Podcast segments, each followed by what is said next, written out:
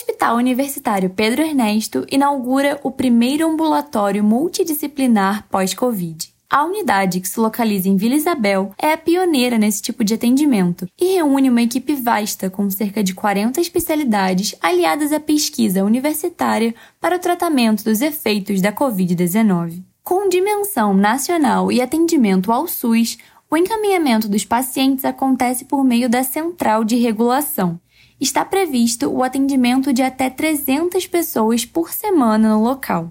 Um dos objetivos do ambulatório é analisar e entender os diferentes efeitos da doença nos indivíduos, visto que há uma grande variedade nas reações e nas possíveis sequelas que serão tratadas no centro. Diretamente do Rio de Janeiro para a Rádio UERJ, Carolina Medon.